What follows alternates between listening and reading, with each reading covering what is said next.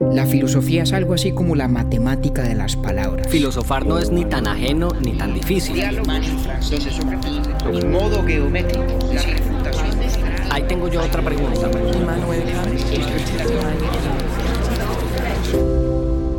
Urbi et Orbi a la ciudad y al mundo. Buenos días, buenas tardes, buenas noches. Esta es una serie pensada inicialmente para que constara de dos partes, pero a lo largo de la primera conversación sobre la crítica de la razón pura de Kant, yo mismo terminé por insinuar que bien podría ser de tres, y así lo haremos.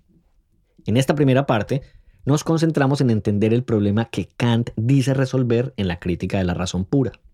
En palabras del propio Kant, se trata de explicar cómo son posibles los que él llama juicios sintéticos a priori, si no tienen idea de qué quiere decir eso, no se preocupen, yo tampoco lo sabía y por eso buena parte de la conversación la dedicamos a explicar qué son esos tales juicios y por qué son tan importantes para Kant.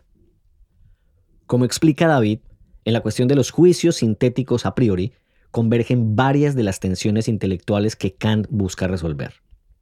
La tensión entre racionalismo y empirismo, entre ciencia y metafísica, e incluso entre ciertos ideales de la ilustración y las ideas religiosas, que para muchos son la base de la moral. Armados de una comprensión clara del problema, en la segunda entrega de esta serie nos dedicaremos a esbozar la respuesta que ofrece Kant, conocida como la doctrina del idealismo trascendental. Así que vamos por partes, despacio y deteniéndonos en el camino, porque Kant es denso, pero el esfuerzo tiene enormes recompensas. A continuación les presentamos la crítica de la razón pura de Kant primera parte.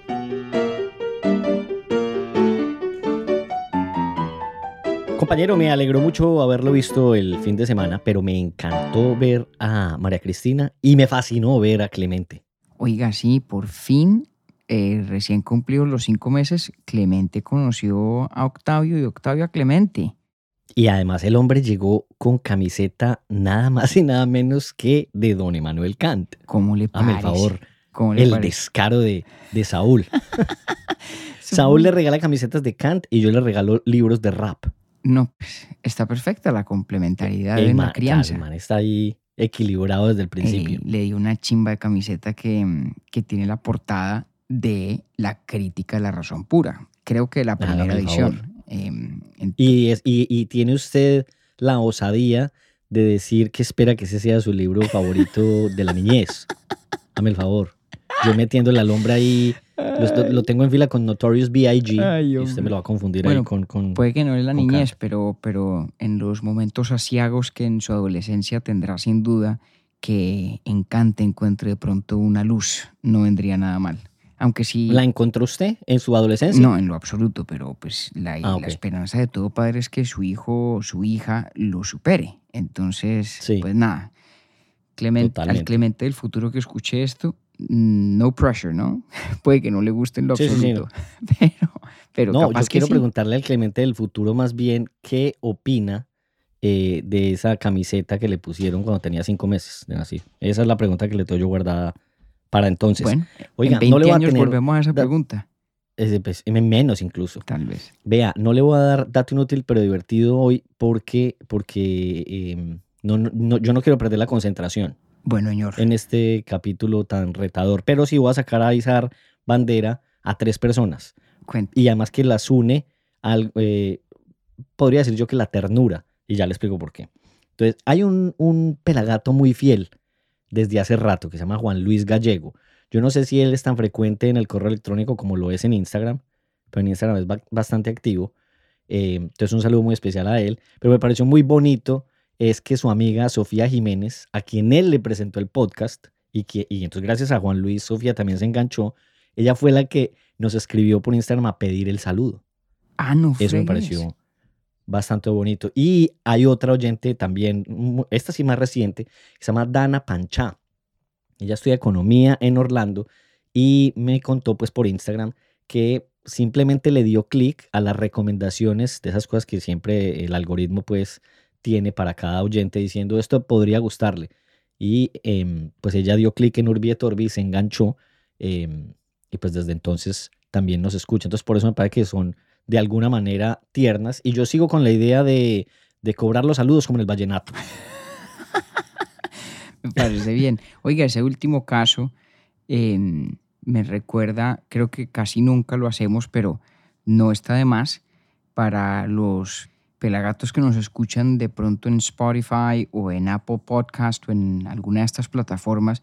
Chévere si, si siguen el podcast y cuando así lo juzguen conveniente, pues nos den una calificación también, porque creo, por lo que le entiendo a usted, que eso es lo que hace que a más personas que de golpe no conocen Urbi et Orbi, pero que puedan estar buscando cosas afines, el algoritmo mismo les sugiera la posibilidad de escuchar este podcast. Entonces, chévere, nos ayudan a, llegar a, a, más pelagatos, aunque seremos, ya todos lo saben, eternamente cinco.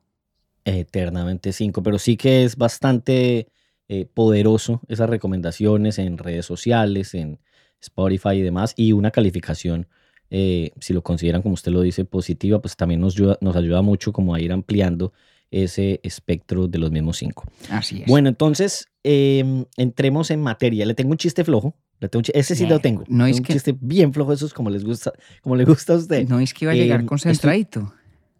No, pero espere, verá, espere, verá, que le tengo. Es que es una joya. A ver. Es una joya. Pues ya se lo tiró, pero bueno, no importa. Eh, que estoy muy confundido con este libro. Yo le tengo una, una resistencia y creo que ya ni siquiera es culpa de, de don Emanuel. Creo que ya cada vez está menos infundada. Sin embargo. mejor, menos eh, fundada y más infundada. Más infundada, perdón, más infundada. Sin embargo, eh, pues qué putas, sapere aude. sapere aude. Pues hombre, sí.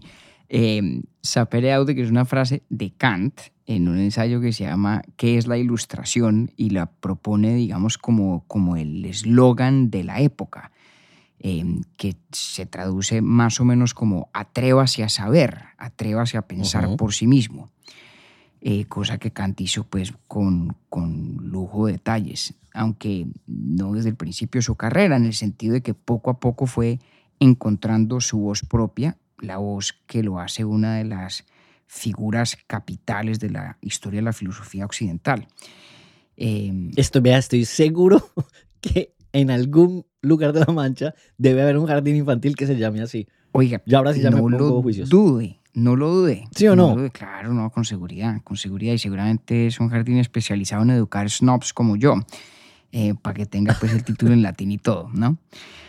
Oiga, bueno, entonces hablemos de Kant. A ver, em, lo primero que hay que decir es que yo creo que el, la persona que más simpatía tendría por su reticencia es el propio Kant. Kant mismo, en la crítica de la razón pura, reconoce que la prosa del texto es árida, que es difícil, que es un libro pues, que, que, no es fácil de digerir. Él es el primero en reconocerlo. Y yo nunca vi Kant, nunca he leído a Kant preciándose de sus destrezas como prosista.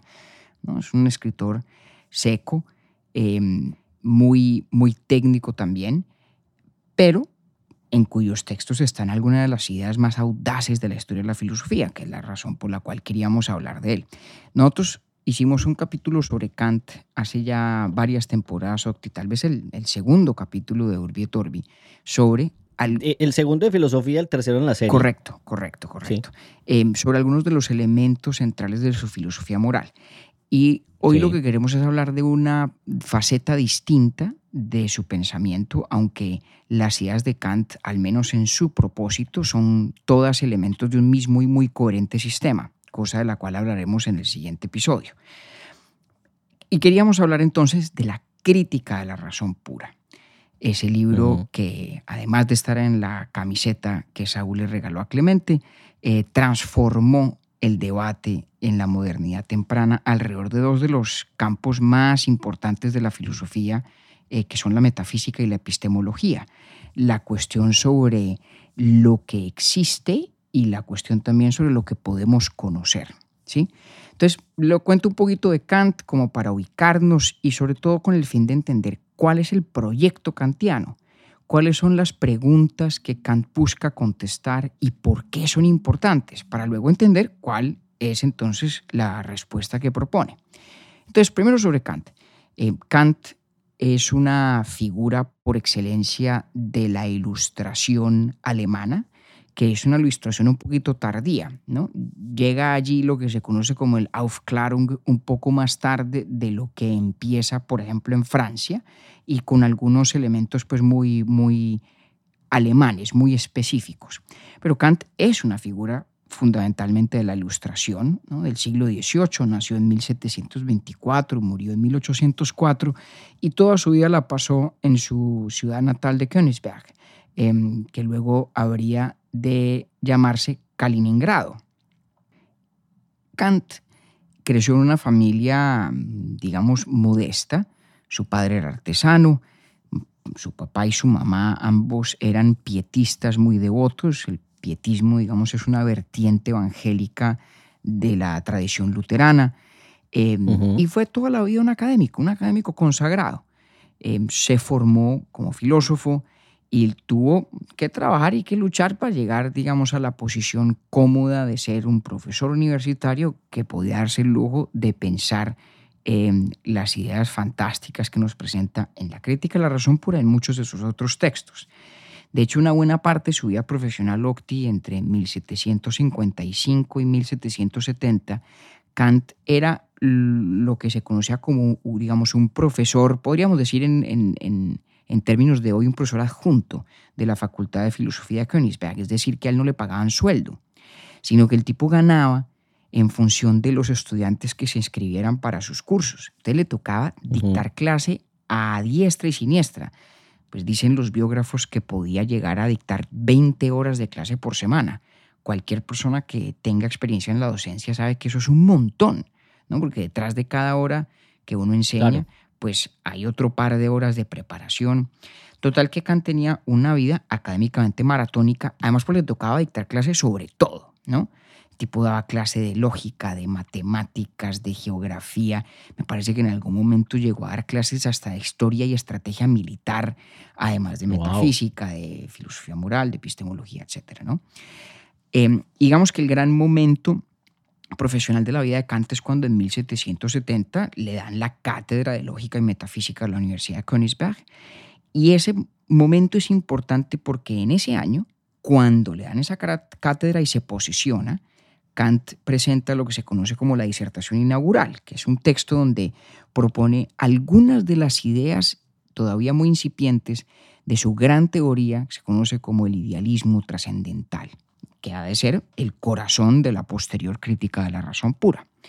Dos ideas en particular, se las voy a mencionar sin que pretendamos explicarlas aún, pero ya verá usted lo importantes que son.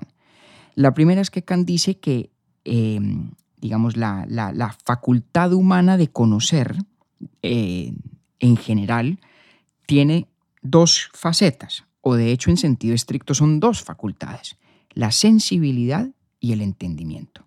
Primera cosa que dice. Y la segunda cosa que dice en la, en la disertación inaugural, perdón, es que el tiempo y el espacio son formas de la facultad de la sensibilidad. Todo lo cual, estoy seguro, no tiene ningún sentido para usted todavía, pero sépalo porque ya se va a dar usted cuenta de lo importante que es aquello. Me alegra, me alegra que lo tenga claro. Entonces, después de que Kant presenta esta disertación inaugural y, digamos, se, apersona ya de la cátedra de lógica y metafísica, se da lo que se conoce como la década silenciosa. Después de que había publicado un montón de cosas en la década de los 50 y de los 60, Kant pasa casi 11 años sin publicar nada.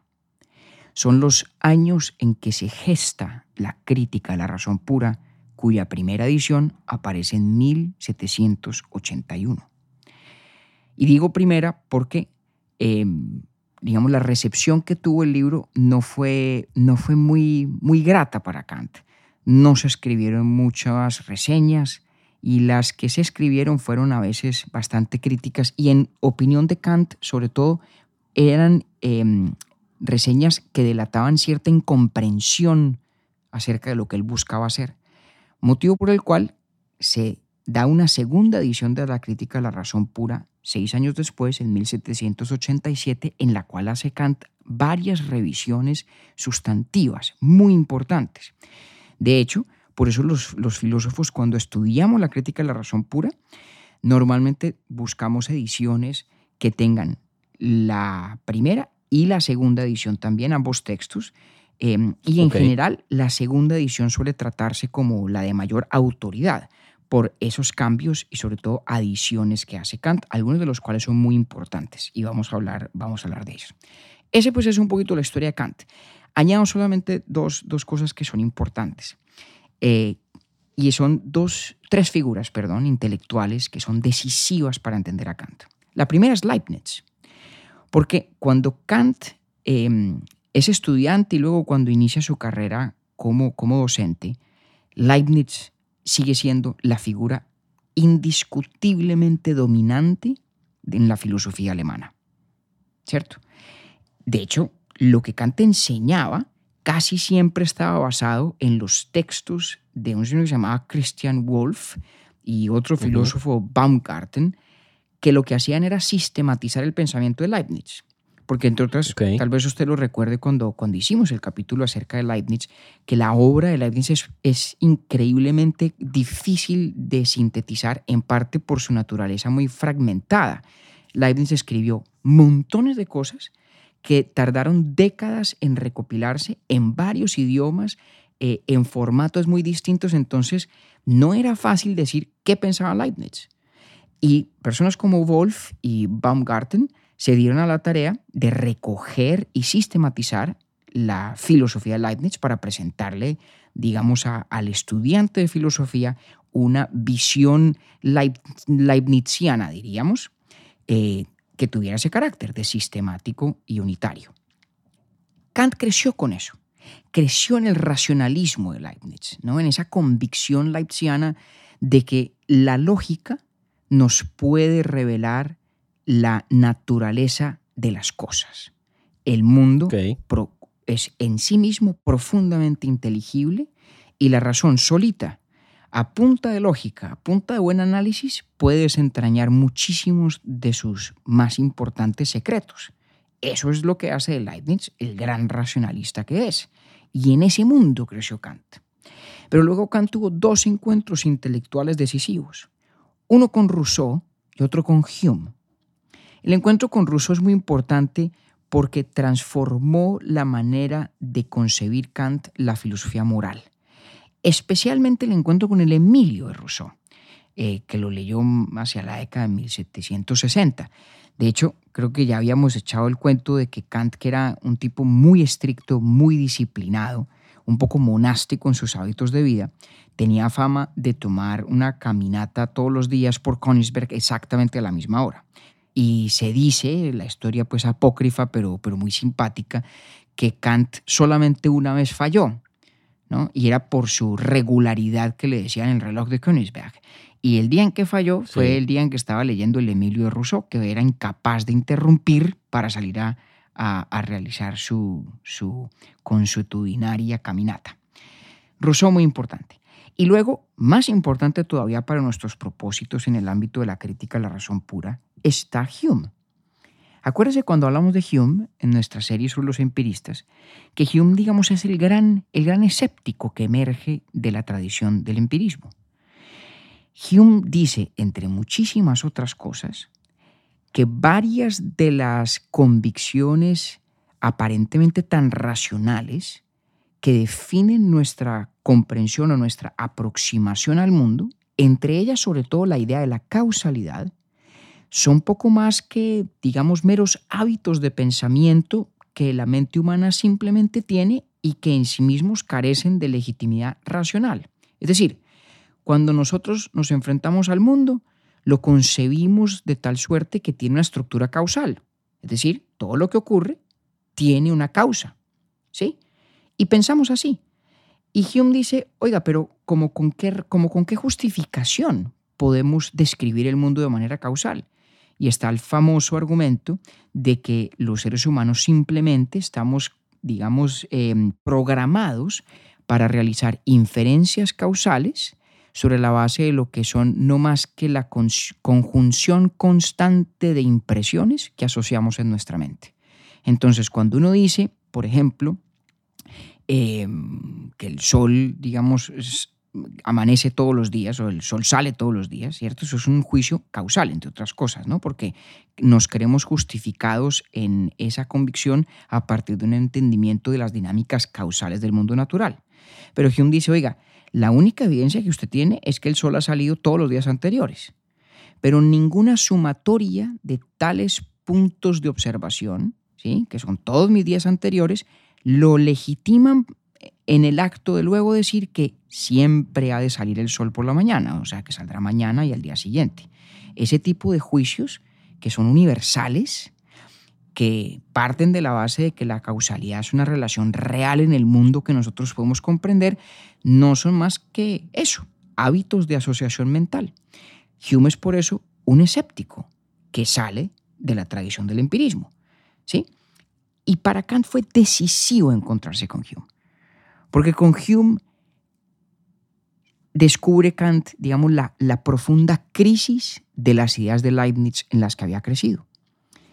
Esa, esa noción tan, tan leibniziana de que la lógica por sí sola nos permite desentrañar incluso elementos muy concretos del devenir del mundo natural, pues es inconsistente con la crítica que Hume con tanta potencia ofrece de las nociones más básicas de nuestra comprensión del mundo natural, como la causalidad. Y por eso, en un texto muy interesante que publicó después de la primera edición de la crítica a la razón pura, en los prolegómenos a toda futura metafísica, Kant dice que fue Hume quien lo despertó de su sueño dogmático. ¿Correcto? Entonces, ese es Kant. Ese es Kant eh, atrapado, por así decirlo, entre la crítica en apariencia demoledora que hace Hume a esas ideas tan fundamentales en nuestra forma de concebir el mundo como la causalidad, y por otra parte la convicción de Leibniz y los suyos de que, de hecho, la lógica por sí sola tiene un poder extraordinario para desentrañar las verdades de un mundo que es inherentemente inteligible. Y ese es uno de los... diría Leibniz o no? ¿Cómo? No recuerdo. ¿Ese poder es absoluto en Leibniz? no, no absoluto en el sentido de que no conozca límites, ¿no? Leibniz en ningún momento pretende decir que la razón humana, digamos, es en eso comparable en su poder de penetración a la razón divina. Pero sí absoluto en el sentido de que en principio todo lo que es real es inteligible y en tanto, en tanto que inteligible es cognoscible, es susceptible de ser conocido, aunque golpe no por nosotros, ¿no? Mm, yo creo que Leibniz tendría que decir que solamente Dios tiene en efecto comprensión absoluta de un mundo que es, ahí sí, absolutamente comprensible. Entonces, como quien dice, el absoluto por el que usted pregunta, en el ámbito de Leibniz, aplica al mundo, el mundo es absolutamente inteligible, no necesariamente aplica al sujeto que lo conoce, porque en el caso nuestro, pues al ser, digamos, mentes finitas, nuestro acceso está limitado. Eh, pero no porque el mundo no sea en principio perfectamente discernible desde el punto de vista de la razón.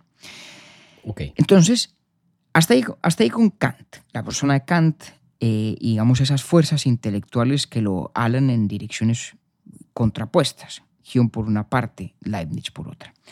Es bueno yo creo que también entender el proyecto de Kant como un afán de síntesis entre varios bandos en conflicto y uso la analogía mm, a propósito, porque Kant en el, en el prólogo de la crítica a la razón pura em, dice que la metafísica, que es la reina de todas las ciencias, se ha visto en un estado básicamente de, guerra civil, con una cantidad de bandos en perpetua, en perpetua disputa. Una de esas disputas que él busca conciliar es entre los ideales de la ilustración en general y la pervivencia de las bases teológicas de la moral. La ilustración es esa pereaude al que usted aludía al principio, Octi, eh, como invitación al examen racional y autónomo de todas las cosas, suscitó una enorme preocupación en el, en el periodo de la ilustración en torno a los efectos que aquella actitud pudiera tener en las actitudes religiosas, en las creencias religiosas y por lo tanto en las ideas morales. En Plata Blanca había muchísima gente que se preocupaba eh, por el hecho de que este se de esta actitud, digamos, em, de apego a la razón y a la inspección racional de las cosas, pudiera terminar por afectar la solidez de las convicciones religiosas, de la fe y de las convicciones morales que muchos pensaban dependían a su vez de las ideas teológicas o de fe. Y como veremos sobre todo en el siguiente episodio de esta serie de dos, para Kant es muy importante encontrar la manera de hacer compatibles los ideales de la ilustración y las bases esencialísimas de la filosofía moral. Y la crítica de la razón pura juega un rol importantísimo creando esa posibilidad. Eh, porque, y de nuevo me anticipo a cosas que vamos a profundizar un poco después, Octi, Kant llega a decir, mire, yo he tenido en este proyecto de la crítica de la razón pura que negarnos muchos conocimientos, negarnos la posibilidad de saber muchas cosas con el fin de abrirle campo a la fe. A una fe muy particular, porque es una fe profundamente racional, eh, cimentada en la razón práctica, es decir, en la voluntad y en la ley moral. Entonces, primera gran tensión, los ideales, digamos, racionales de la ilustración y los fundamentos teológicos de la moral y el aparente conflicto entre ambas cosas que a Kant le inquieta y que busca resolver. Segunda tensión, ya la mencionamos más o menos en el contexto de lo que decíamos sobre Leibniz y Hume, pero podemos generalizarla un poco. Es la tensión entre el racionalismo y el empirismo, básicamente. Es más, el propio Kant, en el capítulo final de la crítica de la razón pura, describe su proyecto filosófico como un esfuerzo de síntesis o de conciliación entre el racionalismo y el empirismo. Si por un lado los racionalistas creen que todo lo que es es por lo tanto inteligible y por lo tanto em, susceptible de ser conocido por nosotros a través de la razón pura, si eso es lo que creen los racionalistas, Kant dirá que hay ciertas cosas que la razón pura nos permite conocer y que nos permite conocerla solo de ciertos objetos del mundo y no de otros. Ahora vamos a explicarlo bien. Por otra parte, el empirismo, sobre todo en su versión más escéptica, que es la de Hume, lo que dice en esencia es que la razón solita, ella sola, no puede nada, o puede muy poco.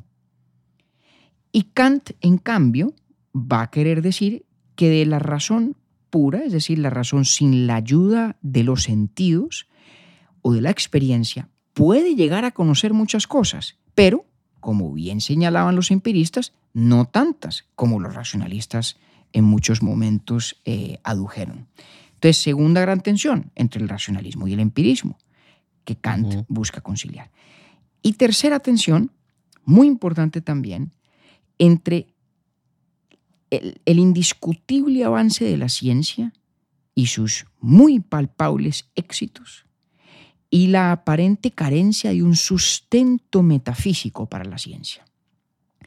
Como hablábamos, por ejemplo, en el contexto de Descartes, cuando hicimos la, serie sobre los racionalistas, ¿se acuerda usted, Octi, que estamos hablando del periodo de la historia en el que aparece la física moderna? ¿no? Aparecen otras cosas también, otras disciplinas de la ciencia. Pues sobre todo aquí la figura para tener en mente es Newton. Newton de repente es capaz de describirnos elementos del mundo natural, no solamente fundamentales, sino con un poder de predicción y de precisión en la predicción que hasta entonces la humanidad desconocía. Pero Newton llega a una cantidad de esas conclusiones científicas no precisamente a través, digamos, de un método puramente empirista.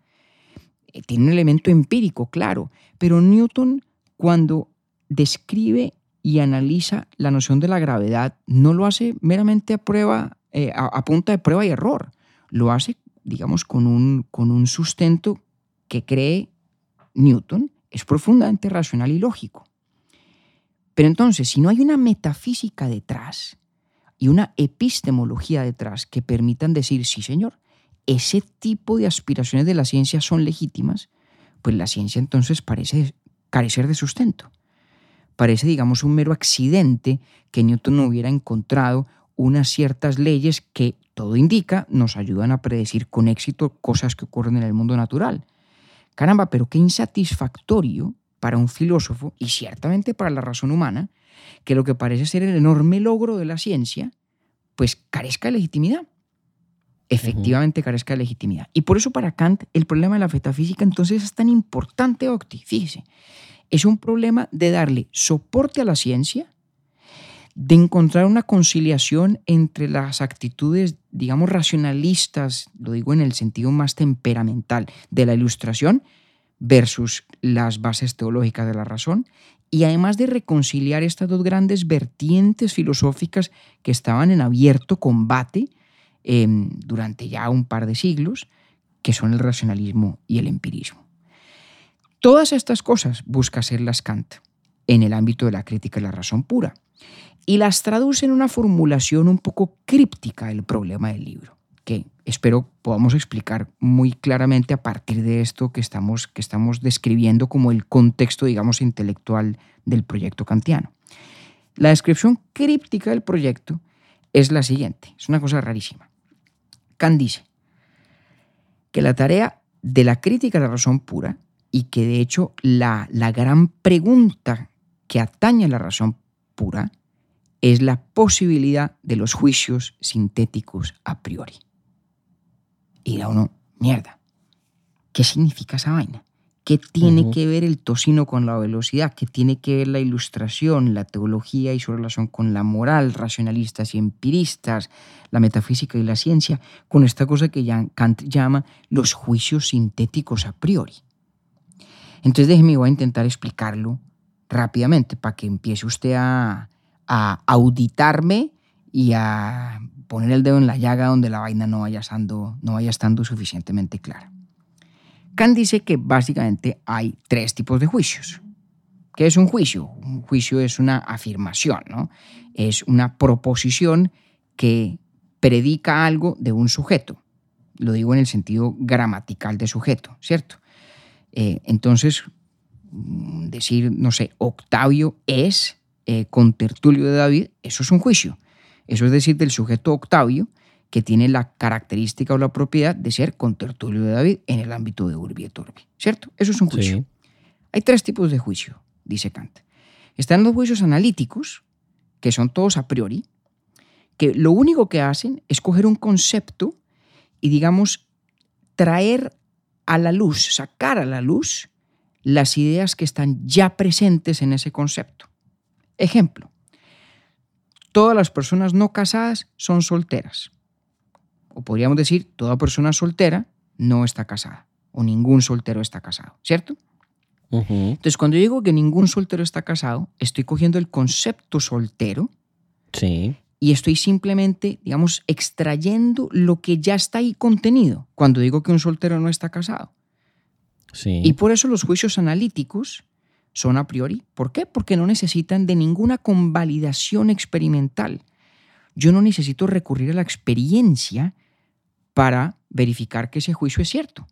¿Por qué? Porque no estar casado es lo que significa ser soltero. De acuerdo.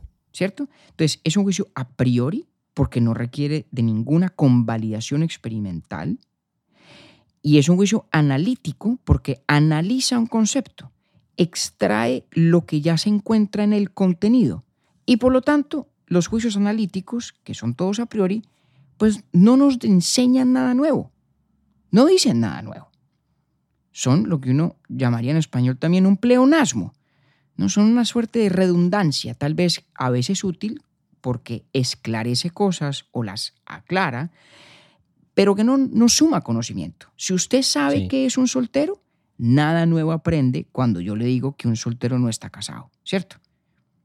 Juicios analíticos. Pero tiene que saber usted que es un soltero. Claro, tiene que saberlo.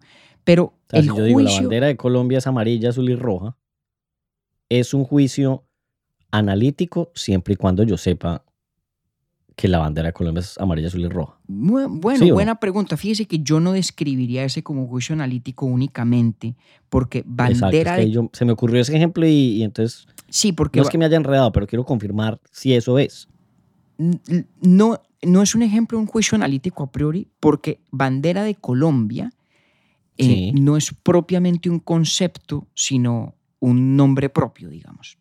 Pero para no enredarnos, no enredarnos mucho en eso, coja otro. Pero, entonces, tico. Entonces, las banderas identifican algo. Eso sí es un juicio analítico. Sí, eso es mucho más próximo a un juicio analítico, correcto. Eso es más próximo a un juicio analítico, exactamente. Em, ¿Por qué? Porque el concepto de bandera no es nada distinto de el de una representación simbólica de algo. Ok, eso sí es un juicio analítico. Vale. Sí, eso sí sería un juicio analítico. Perfecto. Em, y es, digamos, todos los juicios analíticos son a priori porque como el juicio analítico no depende sino de la comprensión de un concepto determinado, ¿cierto? Sí. Pues por esa misma razón no necesita ninguna convalidación de la experiencia. Juicios analíticos, que son todos a priori, no añaden conocimiento nuevo, por lo tanto son muy poco interesantes, muy poco interesantes. Luego están los juicios... Espere, espere lo sigo interrumpiendo para que me quede clara la cosa. Acabo de sonar una sirena. Sí. Para aquel que escuche regularmente Urbi et Orbi, ya sabe que esa sirena es porque usted está en Nueva York. Correcto. ¿Eso para esa persona sería un juicio analítico? No. No. ¿Por qué? Porque no, no es porque él ya tiene ese conocimiento a priori. ¿no? Pero en ese. No, no, no, no. No es un juicio analítico porque es un juicio, de hecho, que es una inferencia de la experiencia, una inferencia a partir de la experiencia. El juicio, los juicios no son analíticos o a priori en función, digamos, de la historia de cómo una persona llega a conocer algo. ¿Sí?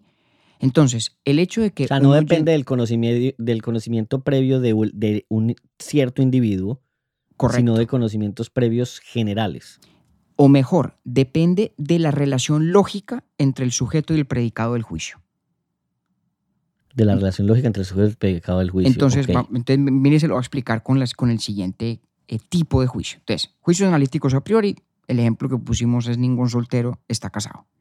Ajá. Juicio a posteriori, que es sintético. Juicio sintético a posteriori. ¿Qué significa que sea sintético? Significa que de hecho... Que ya está elaborado. Que no, que suma conocimiento nuevo. El juicio Ok, entonces todos los sintéticos, periódico, todos los sintéticos son posteriores. No, señor. Tampoco, muy bien, no, señor. Entonces, Listo. si quiere, veámoslo así. Piénselo así ya me enganchó al menos, ya me enganchó. ya lo enganché. Oh, me demoré, hombre. Por un lado están los juicios analíticos. Los juicios analíticos no me dicen nada nuevo, porque lo que hacen es analizar, es decir, extraer lo que ya está contenido dentro del concepto que hace las veces del sujeto del juicio. Sujeto en el sentido gramatical, ¿no? Cuando yo digo ningún soltero es casado, ¿cuál es el sujeto? El soltero. El soltero. ¿Cierto? El predicado, digámoslo así, es el no estar casado o el ser no casado, que es lo que yo le mm. atribuyo al sujeto de ese juicio, que es el soltero. ¿Cierto? Entonces, un juicio es analítico cuando lo que se predica del sujeto del juicio, lo que se dice del soltero, no es nada más allá de lo que ya está contenido en el concepto de soltero. Entonces, ningún soltero es casado, es analítico, no me dice nada nuevo. Como no me dice nada nuevo, porque lo que se describe ya está en el concepto mismo, es por lo tanto a priori. ¿En qué sentido? En que no necesita de la experiencia para convalidar que es cierto. Ojo con lo siguiente, no significa eso que yo no que yo pueda conocer ese juicio sin haber experimentado nada, porque si yo nunca he experimentado nada, pues nunca he llegado a conocer el concepto del soltero, ¿cierto? Yo necesito, digamos, de la experiencia eh, al menos deformarme en un idioma para hacerme a la palabra soltero y más o menos saber qué significa. Entonces, la naturaleza del juicio como a priori no depende de que no haya absolutamente ninguna experiencia que haga posible que exista ese juicio. Tiene que ver con que la experiencia no juega ningún rol convalidando si el juicio es verdadero o es falso. ¿Sí? Entonces, Vámonos al ejemplo suyo. Lo que pasa es que yo estoy enredado con eso, compañero. Entonces, mire, la distinción que hay que hacer aquí... Pero espere, yo le pregunto. Señor. Espere, le digo yo por qué es que estoy enredado. A ver. Porque cuando Clemente crezca, sí. Alguien tiene que explicarle a él qué es ser soltero y qué es ser casado. Correcto. Y desde ese punto de vista, en la vida de Clemente es imposible que adquiera el concepto de soltero si no es a través de la experiencia. cuando alguien se lo explique, ¿correcto? Exacto. Por eso, digamos, la genealogía de un juicio no es lo que importa. ¿Cuál es la genealogía del juicio? Ningún soltero está casado en boca de Clemente. Pues que alguna vez alguien tuvo que explicarle que es un soltero. Y que es un casado. Entonces, en la historia psíquica de Clemente, en la historia psicológica de Clemente, pues hay un momento empírico, ¿no? una experiencia que es Octavio contándole a Clemente que existe la palabra soltero y qué es lo que significa. ¿Sí? Desde ese punto de vista, todos los juicios, digamos, van por, van por el camino de la experiencia en el sentido de que, al menos para poder adquirir el lenguaje que nos permite hacer juicios, pues tenemos que estar expuestos a la experiencia del lenguaje, sí, y, de muchas más, ¿no? Pero al menos esa. Desde ese punto de Ahí es cuando usted dice que para acá no es un asunto de genealogía. Exacto, no es un asunto de genealogía. No es un asunto de genealogía. Es un asunto de legitimidad o de credenciales. Es decir, en virtud de qué puede usted decir que es verdad que ningún soltero está casado. ¿En virtud de qué lo puede decir? Usted no puede decir que usted ha visto a todos los solteros de la historia. Sí. Ni los que habrá en el futuro. De acuerdo. ¿Es en virtud de qué? Es en virtud del concepto de soltero. Es que no estar casado es lo que significa ser soltero. Sí. ¿Ya ve? Entonces, lo que le permite decir que ese juicio es verdadero no es una sumatoria de experiencias. Porque si fuera eso, nunca podría usted hacerlo. Se lo pongo así. ¿Un soltero a quien usted nunca ha conocido está casado, Octavio? Claro, no, no, no está casado. Claro que no. El hecho de que yo no lo conozca no quiere decir que no sea soltero. Es pero más que eso, si, si es soltero, aunque usted no lo conozca, pues se sigue, por lo tanto, que no está casado. Que no está casado. Y usted, tiene que salir a, usted tiene que salir a conocer al tal soltero para confirmar que no está casado. En absoluto. En lo absoluto. Eso es lo que significa que el juicio sea a priori. Significa que para que usted establezca la verdad del juicio, la veracidad del juicio, no necesita que la experiencia le dé las credenciales. Ahora yo le pregunto, ¿y usted, Octavio, cómo aprendió el concepto soltero? Entonces usted me puede echar un cuento y me dice, oiga, ¿cómo le parece que yo era un niño chiquito y un día mi mamá estaba haciendo un crucigrama y la palabra que correspondía a la pista era soltero, yo nunca la había oído, ya me explicó. Ah, muy bien. Esa es la genealogía del concepto de soltero en su psicología. En mi experiencia. Pero eso no nos importa, porque lo que estamos hablando es de aquello en virtud de lo cual podemos decir de un juicio que es verdadero o que es falso. Y en virtud de que decimos que ningún soltero es casado, lo decimos en virtud de la naturaleza del concepto de soltero, no de esta o aquella experiencia. Y por eso es un juicio a priori. Ok. ¿Bien? Espere, espere, a mí pues me perdonarán los kantianos expertos como usted, pero yo aquí estoy para representar a mi gente linda. No, hombre, Entonces necesito que necesito repasar mucho esos, esos eh, conceptos. Sí. Usted dijo hace un rato que Hume había hablado algo acerca de las cadenas, o sea, como de los amaneceres.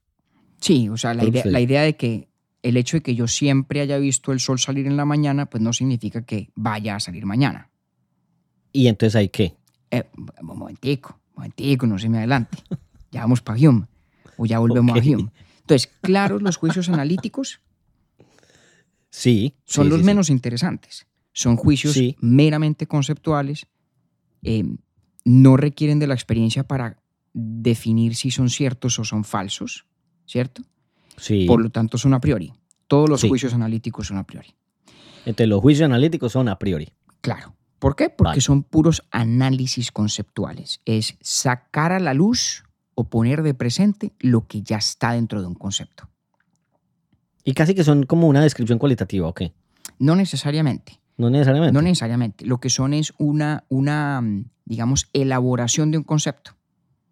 Donde si usted entiende el concepto, inmediatamente puede ver si la elaboración que el juicio propone es falsa o es verdadera.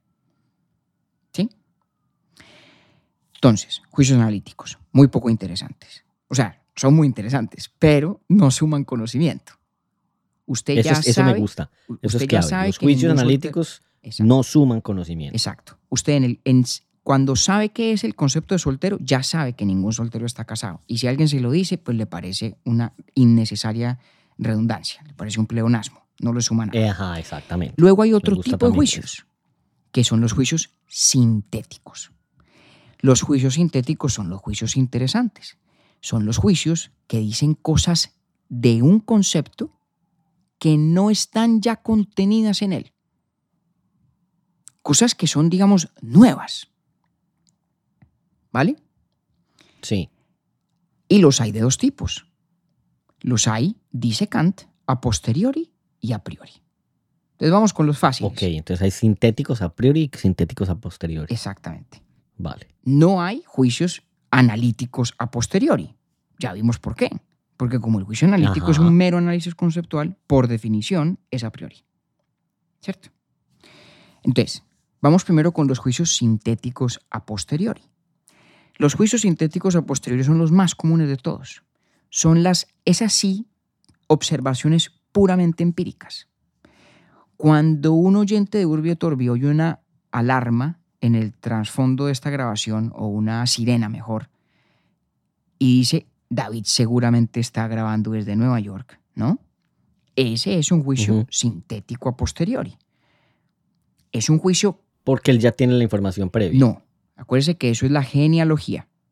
No nos ah, importa la genealogía. Ah, sí, sí. Nos importa aquello en virtud de lo cual el juicio es cierto o es falso. ¿Sí? Vale. Entonces, en este caso... Y es el mismo juicio a posteriori sintético si en cambio pensara que lo que está sonando es una ambulancia. Correcto. Correcto. ¿Cierto? Correcto. Es equiparable. Sí, sí, sí. Ambos son juicios sintéticos a posteriori. Ambos son juicios sintéticos a posteriori, sí. Claro. ¿Por qué? Porque si es cierto o es falso que lo que suena en el trasfondo de mi pista es una ambulancia, pues ¿de qué depende? De que vayamos y verifiquemos cómo suenan las ambulancias, de que verifiquemos cómo suena esto que se oye en el trasfondo de la grabación y cotejemos si en efecto tienen la similitud requerida. No hay nada ni en el concepto de ambulancia ni en el concepto de esta grabación que requiera que suene una cosa de tal manera o de, la, o de otra. ¿Sí? Sí. Le voy a poner otro ejemplo, pues digamos muy... ¿Qué le pasó así a un oyente hace poco? Ah, hace poco, Escuchó una ambulancia y pensó que era la casa de él. Sí, sí, sí, pensó que era la policía o, perdón, que pensó que era una ambulancia detrás suyo del carro Exactamente, y creo que paró y todo para darse cuenta que era una ambulancia en Nueva York mm, eh, de varios días antes, cuando habíamos grabado el capítulo en cuestión. Mm. Entonces, los juicios a posteriori son las observaciones comunes y corrientes de la cotidianidad. Voy a ponerle otro ejemplo. Em, vamos a decir que eh, algunos solteros tienen pelo negro. Ajá. Eso es un juicio cierto, lo digo estadísticamente tiene que serlo y creo conocer uno que otro soltero de pelo negro, ¿cierto? Es un juicio que dice algo nuevo de los solteros, a saber que algunos tienen pelo negro. ¿Correcto? Sí. Sí, sí Eso no está contenido en el concepto de ser soltero. Ahora, ¿cómo puedo yo saber si ese juicio es verdadero o falso? Pues tengo que irme a la experiencia, tengo que ir a verificar. Entonces, juicios sintéticos a posteriori suman conocimiento, pero solamente pueden convalidarse de manera empírica, yendo al mundo a verificar si son o no eh, verdaderos. Y fíjese que... Bueno, te vamos recapitulando. Sí, señor. Juicios analíticos a priori no suman conocimiento. No suman conocimiento. Juicios sintéticos a posteriori suman conocimiento, sí, pero... hay sujetos a la verificación práctica. Exactamente. O mejor, verificación empírica. Empírica, empírica. Pero hay algo más el conocimiento que suman es un conocimiento, digamos, no tan interesante, diría Kant. ¿Y diría así? Sí. ¿Por qué? Ok. Porque es un conocimiento que no es universal y categórico del concepto sobre el cual versan. Ok. Fíjese, fíjese, fíjese los ejemplos que usamos. Sí que es cierto en el ejemplo que acaba usted de, ah, dar. Entonces, ah. algunos solteros son de pelo negro y dicen, hombre, bueno, sí, ¿y qué? Sí. So what? ¿No? ¿Qué de interés tiene eso? ¿Qué tanto, ¿Qué tanto me revela a mí del mundo aquello? Em, ah, si yo pudiera saber que todos los solteros del mundo tienen pelo negro, pues ahí habría algo interesante, ¿no? De golpe. De golpe sí o de mm. golpe no. Pero al decir que solo algunos, claramente lo que estoy diciendo no corresponde a nada esencial, a ningún atributo interesante de los solteros o del ser soltero. Es, una mera, es un mero accidente. Es un mero accidente. Igual, igual que en el ejemplo que poníamos de un oyente que oye el sonido de una ambulancia y hace una conjetura. probabilística. Y dice, ese sonido seguramente es porque David está grabando en Nueva York. Y entonces uno hace un cotejo empírico y dice, oiga, sí, hay buenas razones para creerlo, porque David graba en Nueva York la mayoría de los capítulos de Urbi et Orbi. Nueva York es la ciudad terriblemente ruidosa que es y tiene un eh, trasfondo sonoro de ambulancia perpetuo, todo lo cual es empíricamente cierto. Pero fíjese que sigue siendo un juicio probabilístico, una conjetura. Sí, porque bien podría estar en mi pista y, si no lo mencionamos, pues... Eh, podría estar en su pista, podría ser una ambulancia de juguete que Clemente haya activado por accidente, podría ser una ambulancia, pero yo podría estar grabando en Bogotá. Entonces, fíjese que todos esos juicios sintéticos a posteriori, que son la inmensa mayoría de juicios que hacemos en la vida, sí dicen cosas nuevas, sí las dicen en virtud de la experiencia, o sea, con credenciales de naturaleza puramente empírica, pues no son tan interesantes. No son tan mm. interesantes. Esa está buena para cuando uno esté peleando con la novia.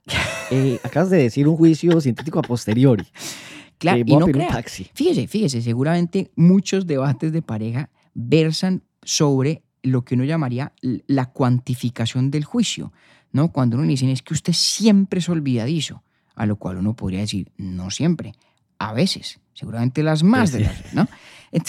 fíjese que todo, no está Diga la verdad, ¿usted, ¿usted le ha hecho esas cosas así, María Cristina? No, no, no tengo el coraje, no, no, no, eh, ni más faltaba, ni más falta. Además porque María Cristina tiene una, una, una memoria apenas comparable con la de Funes.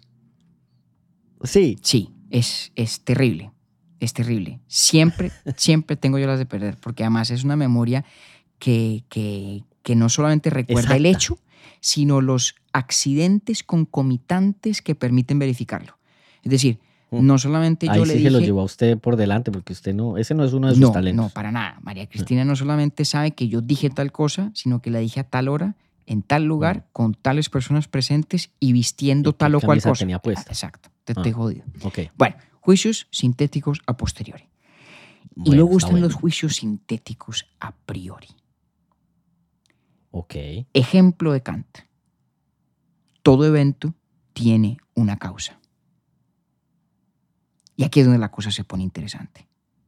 Aquí es donde la cosa se pone muy chévere. Los juicios sintéticos son, porque son sintéticos, juicios que sí suman conocimiento, ¿cierto? Sí. Que al sujeto gramatical del juicio le atribuyen cosas que no están ya contenidas en el concepto de ese sujeto gramatical. ¿Cierto? Entonces, dice Kant, el concepto de un evento, de algo que ocurre, simplemente ese concepto, no tiene dentro de sí la noción de que le preceda una causa. Un evento es un evento, un evento es una cosa que pasa, punto. Cuando yo digo que todo evento tiene una causa, estoy diciendo algo nuevo. Estoy atribuyendo a los eventos, es decir, a las cosas que ocurren en el mundo, una característica, la de estar precedidos o precedidos esos eventos por algún otro evento o por algunos otros eventos que individual o colectivamente configuran la causa del evento en cuestión. ¿sí? Le estoy sumando conocimiento.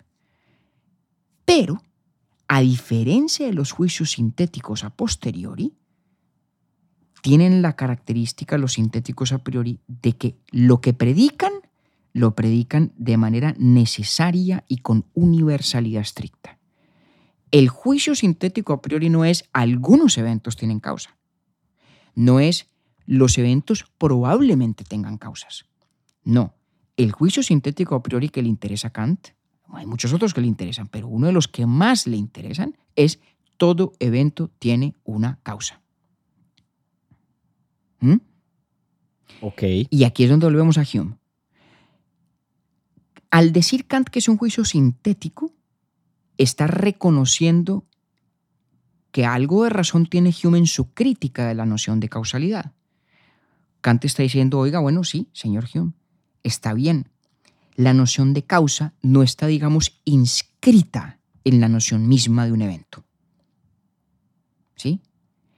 Pero Hume, a diferencia suya, y aquí estoy yo abrogándome la vocería de Kant, sí podemos decir que todo evento tiene causa con la universalidad y la necesidad afirmativa de esa manera categórica que es propia de qué juicios? De los analíticos, que son a priori. Estos juicios sintéticos a priori serían los juicios más interesantes posibles, porque son juicios que nos dicen cosas nuevas, porque nos dicen cosas interesantes, cosas que son universal y necesariamente ciertas, y que no están ya como los analíticos, digamos, contenidas en los conceptos de los que estamos tratando. Es decir, en la, en la visión de Kant, si lográramos reivindicar la posibilidad de los juicios sintéticos a priori, estamos reivindicando a la vez la posibilidad de las afirmaciones más interesantes de la ciencia. Y no solo de la ciencia, de la matemática incluso. Porque Kant insiste en que hasta los juicios matemáticos son juicios sintéticos a priori. Y el ejemplo que usa es 7 más 5 igual 12. Que podríamos, para, para, seguir como en esa estructura del sujeto y del predicado de la oración, podríamos decir que el sujeto es 7 más 5 y el predicado es 12.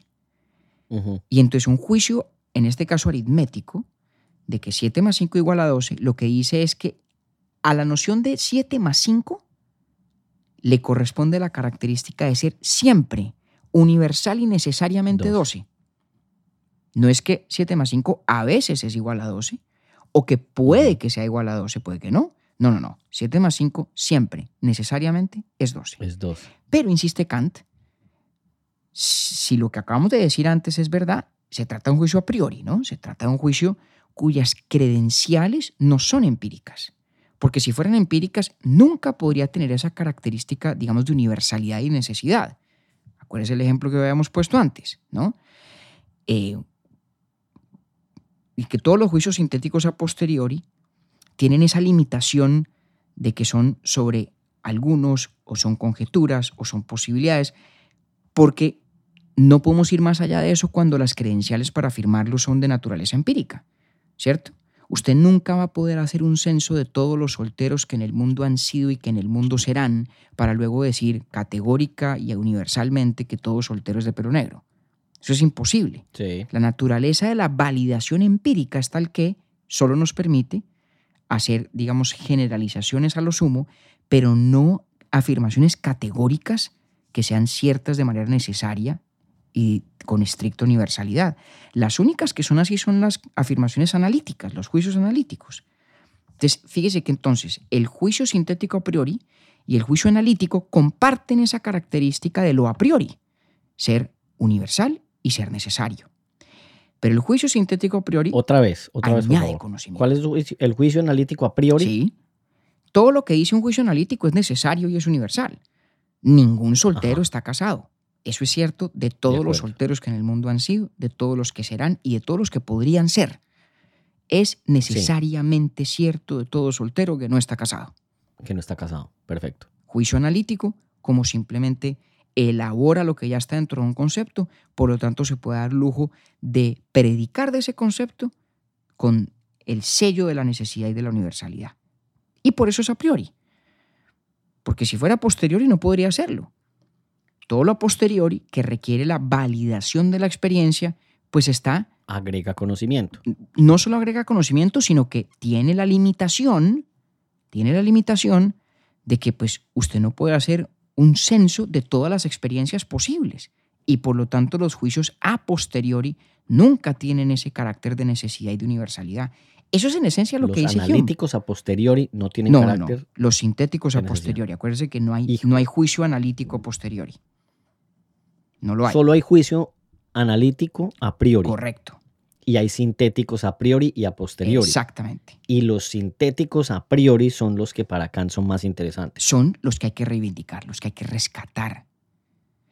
Entonces, vea, intento ponérselo así, a ver, a ver cómo le suena la, la, cosa. Sí, me necesito un repasito a ver cómo Le suena la cosa. No estoy tan perdido, pero tampoco estoy tan... Tan ubicado tampoco. Ubicado. Listo, muy bien. Piénselo así. Cuando un científico le dice a usted que, eh, digamos en este caso un astrónomo tal vez, ¿no? El sol sale y saldrá todas las mañanas. Sí. Todos los días amanecerá. eso tiene sus asteriscos, ¿no? Siempre y cuando el sistema solar opere como opera y los movimientos de la Tierra sean los que son y ta, ta, ta, ta, ta. Pero dentro de ese marco es universalmente cierto y es necesario que amanezca mañana. Sí. Y el día siguiente y el día que le siga. ¿Correcto? Correcto. Ese juicio del científico, que nos lo dice pues con toda la razón, el astrónomo en cuestión no pretende haber experimentado el amanecer de mañana ni de pasado mañana. Pues porque es imposible. No han ocurrido, ¿cierto? Y aún así nos dice categóricamente que mañana amanecerá. Exacto. ¿Cierto? ¿Y él ahí está haciendo qué? Él ahí está haciendo un juicio sintético a priori. A priori. Está haciendo un juicio. y eso era con lo que Hume no estaba de acuerdo. Exactamente.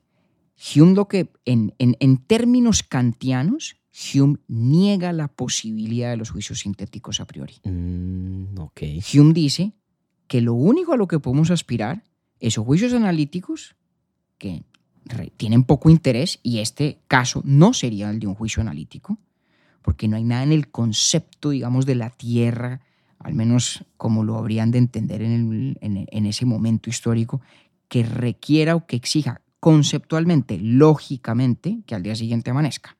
¿sí?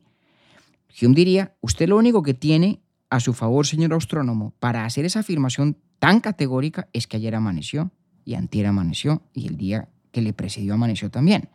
Pero ninguna de esas observaciones garantizan que amanezca mañana.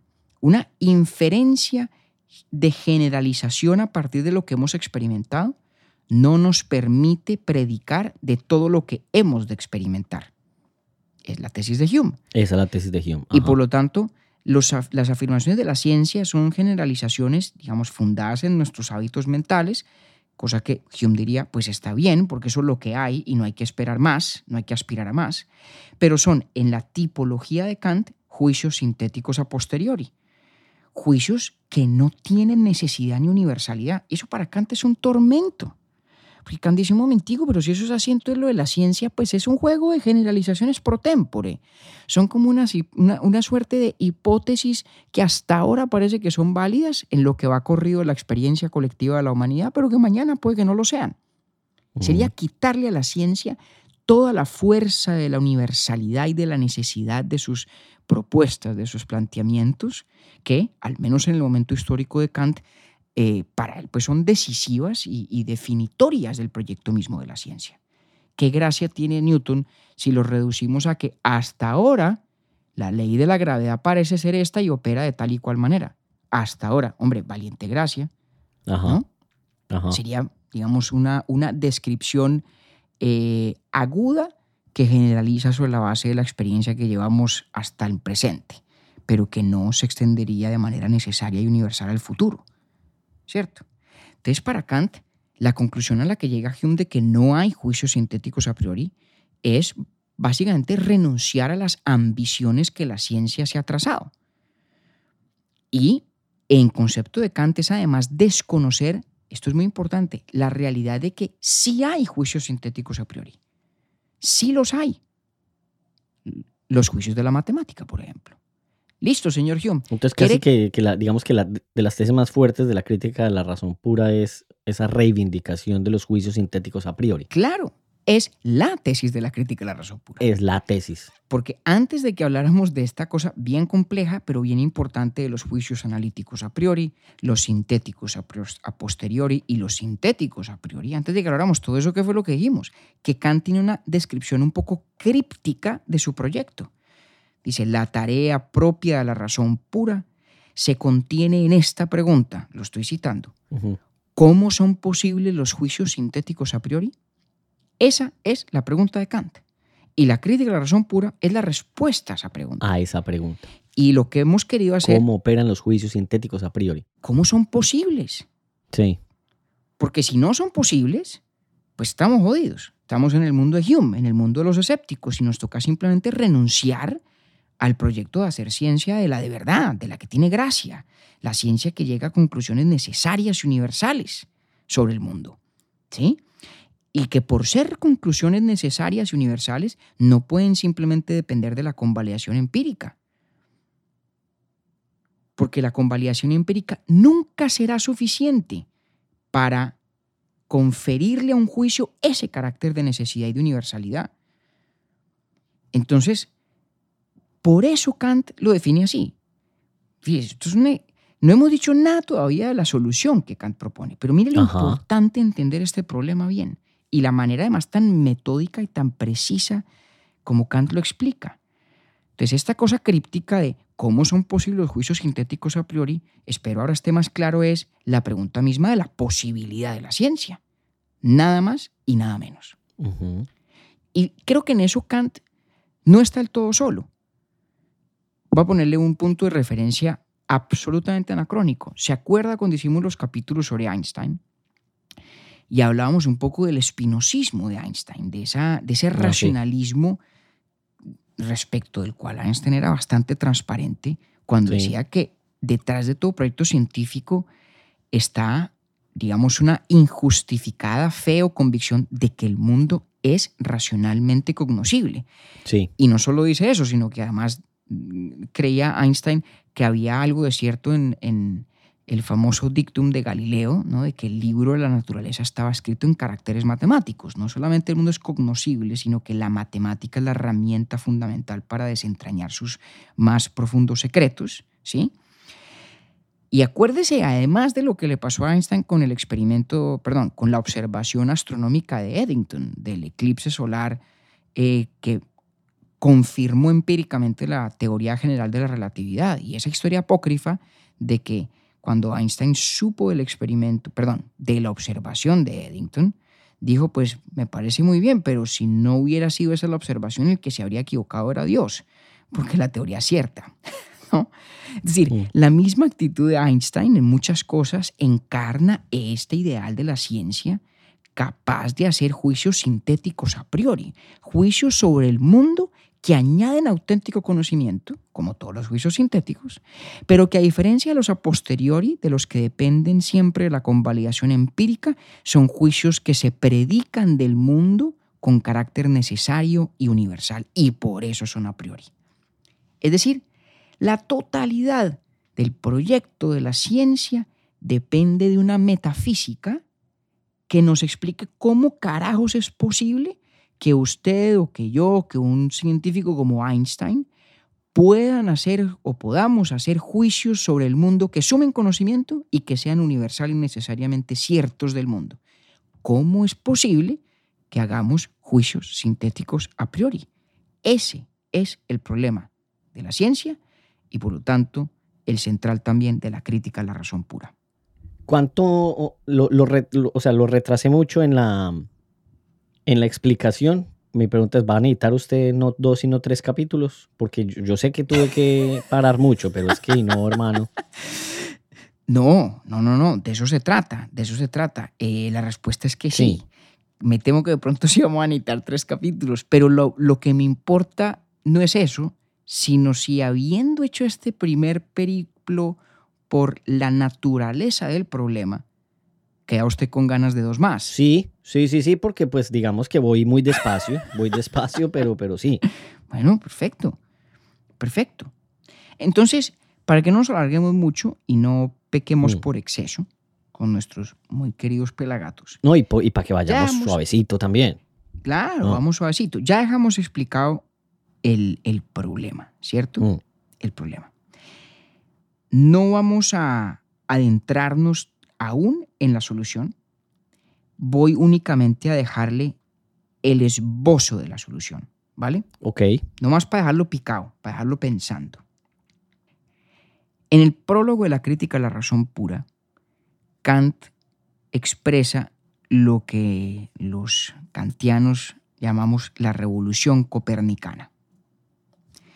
Acuérdense que Copérnico fue el que nos legó el modelo, el modelo heliocéntrico del universo. Sí. Bueno, o de lo que hasta ese entonces era el universo. Hoy diríamos, pues es apenas el sistema solar, apenas en la Vía Láctea, en un universo ese sí mucho más grande y más complejo. Pero Copérnico fue el que nos ayudó a entender que la Tierra gira en torno del Sol y no al contrario. ¿Vale? ¿Cuál fue el experimento intelectual que hizo Copérnico? Hizo pues invirtamos la lógica de lo que parece ser la visión tradicional y en teoría consabida. Si todo el mundo cree que el Sol gira en torno a la Tierra, ¿qué pasa si dijéramos lo contrario? ¿Qué pasa si hacemos una inversión en esa premisa y exploramos las implicaciones de pensar tal vez que sea el contrario, que sea la Tierra la que gira en torno al Sol? Pues bien, Kant se concibe a sí mismo haciendo exactamente lo mismo en el ámbito de la metafísica y la epistemología. Y cita precisamente esa, esa reflexión que atribuye pues él a, a Copérnico.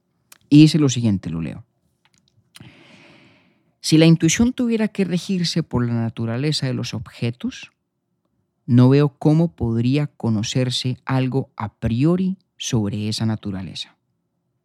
Si en cambio es el objeto, en cuanto objeto de los sentidos, el que se rige por la naturaleza de nuestra facultad de intuición, puedo representarme fácilmente tal posibilidad.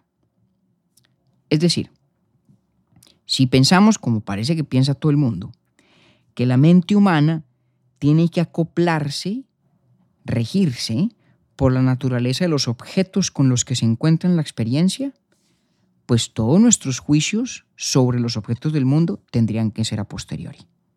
Tendrían que ser juicios carentes de la fuerza esa de la necesidad y de la universalidad que tienen los juicios a priori. Pero ¿y qué tal que en cambio la respuesta sea que los objetos que nos encontramos en el mundo y en la experiencia se acoplan a las reglas de nuestra inteligencia. Pues si eso fuera así, significaría entonces que las reglas de nuestra inteligencia, ¿no? de nuestras facultades cognitivas, de nuestra sensibilidad y de nuestro entendimiento, pues rigen a todos los objetos. Y bueno, si eso fuera cierto, tal vez podríamos llegar a conocer ciertas cosas que son verdaderas de todos los objetos en virtud de esas reglas que son nuestras y a las cuales ellos tienen que acoplarse. ¿Sí ve la inversión copernicana, la revolución copernicana allí? el sentido común dice, yo me encuentro con los objetos del mundo. Y bueno, a ver cómo logro extraer de ellos sus secretos y sus verdades. Y dice Kant, si así es la cosa, pues nada, aquí no hay ningún tipo de conocimiento a priori posible. No serían posibles los juicios sintéticos a priori. Tendría razón Hume. Bueno, ¿y qué tal que sea al contrario? ¿Qué tal que al yo encontrarme en la experiencia con los objetos del mundo, sean ellos los que se acoplan a mí? Y por lo tanto, si yo llego a entender los parámetros de ese acoplamiento, las reglas en virtud de las cuales esos objetos se me presentan tal y como se me presentan, pues de golpe puedo llegar a decir un montón de cosas sobre los objetos del mundo que sean nuevas, por lo tanto sintéticas, que sumen conocimiento, pero que sean a priori, porque al predicarse a partir de esas reglas que están en mí y no en el objeto, tendrían entonces esas observaciones, esos juicios, el carácter de la necesidad y de la universalidad, que es la joya de la corona epistemológica para la ciencia. Así es la respuesta de Kant. Por ahí va la respuesta. Por ahí va, pero me la va a explicar mejor dentro de 15 días. Sí, no, no, no, claro. Ah, le, estoy, delatando la estrategia a esa respuesta. Que por ahí va la cosa. Por ahí va la cosa. No, pues me dejó con bastante material, pero digamos que eso, esas bases sí pues serán muy importantes para poder entender de dónde es que parte. Mm. Hombre, es que... Es que no va a creer, pues.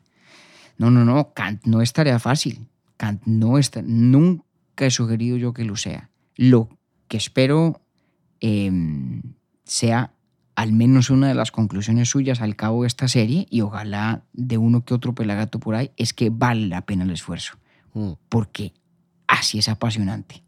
Sí, sí, sí lo es, sí lo es. Pues vea, si ya le pregunté que si iba a ser un tercero. Más, más pues, desde que usted Desde que usted no se me esconda y no, no, termine fingiendo enfermedad con tal de no hablar de Kant, vamos, vamos firmes. Eso fue que, ¿sabe qué? Eso fue que Hume se puso a leer Nostradamus. y, se empeliculó más de la cuenta.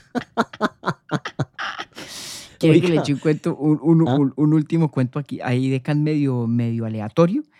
Hay un libro de Kant rarísimo, rarísimo, rarísimo, de 1764, que mm. se llama Sueños de un visionario, que es un análisis que hace Kant, o mejor, una crítica devastadora que hace Kant sobre un místico sueco que se llama Swedenborg. ¿Sabe quién es la única otra persona que yo sé leyó a Swedenborg? Borges. ¿Verdad? Mire, es nadie, nadie, nadie lee a Swedenborg. Es, además, porque era un tipo medio, medio chiflado lo que decía.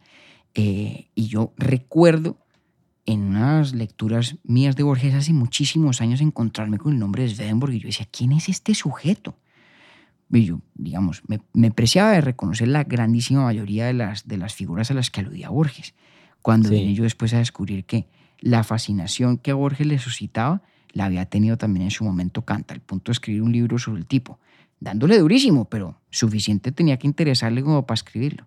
Eso a propósito de su Nostradamus, porque Swedenborg no era muy distinto, ¿no? Swedenborg decía, entre muchas otras cosas, que tenía facultades de predicción del futuro fundadas, digamos, en, en, en unas ideas metafísicas absolutamente descabelladas. Era una suerte de Nostradamus de su época con menos éxito predictivo, creo yo. Sueños de un visionario, sueños de un visionario.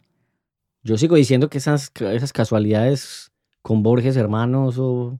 yo le he dicho cada ocho días que vaya al oftalmólogo. Está preocupando eso, pues también. Viendo Borges en todas eh, partes, ¿o qué? Vea, ahí quedamos debiendo otra vez, hermano, con el tiempo, pero no, eso. ¿Sabe qué? Eso, eh, eh, lo bueno es que, que Andrés está, está enganchado. Pues en Medellín, en Envigado más bien. Con eso nos justificamos. Andrés Díaz, Andrés Díaz. Sí, con eso nos justificamos. Sí, sí, sí, ya le va a dar la segunda vuelta apenas terminemos aquí. Oiga, nos vemos, nos vemos la, en, dos semanas. Bueno, don Octavio, oiga, y gracias por el, el, coraje de enfrentarse a la crítica de la razón pura. No, haya acompañado me estoy sintiendo menos, menos confundido. Vamos para esa. Octi, gracias. Un abrazo, hombre.